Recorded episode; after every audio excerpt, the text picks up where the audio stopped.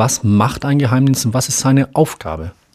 Ein Geheimdienst ist sozusagen die dritte Säule der Sicherheitsarchitektur eines Staates, also neben Militär und Polizei. Ähm, und die Aufgaben von Militär und Polizei kennt man mhm. äh, ziemlich gut.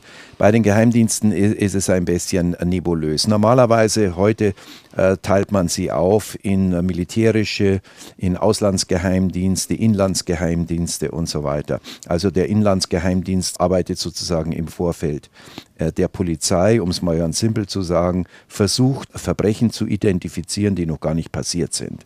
Während sich ja die Polizei hauptsächlich um Verbrechen kümmert, äh, die schon passiert mhm. sind, ja, und dass man eben die Straftäter erwischt und der Justiz zuführen kann, um es mal ganz simpel äh, zu sagen. Und ähnlich ist es im Auslandsgeheimdienst. Es geht eigentlich darum, äh, sozusagen Krisen äh, irgendwie aufzuspüren, ehe sie äh, groß werden und, und, und bedrohlich werden, um der Politik eine vorzeitige Information zu geben und die Möglichkeit, Krisen abzuwenden oder wenigstens die Folgen von Krisen oder auch von Kriegen abzuwenden und zu minimieren.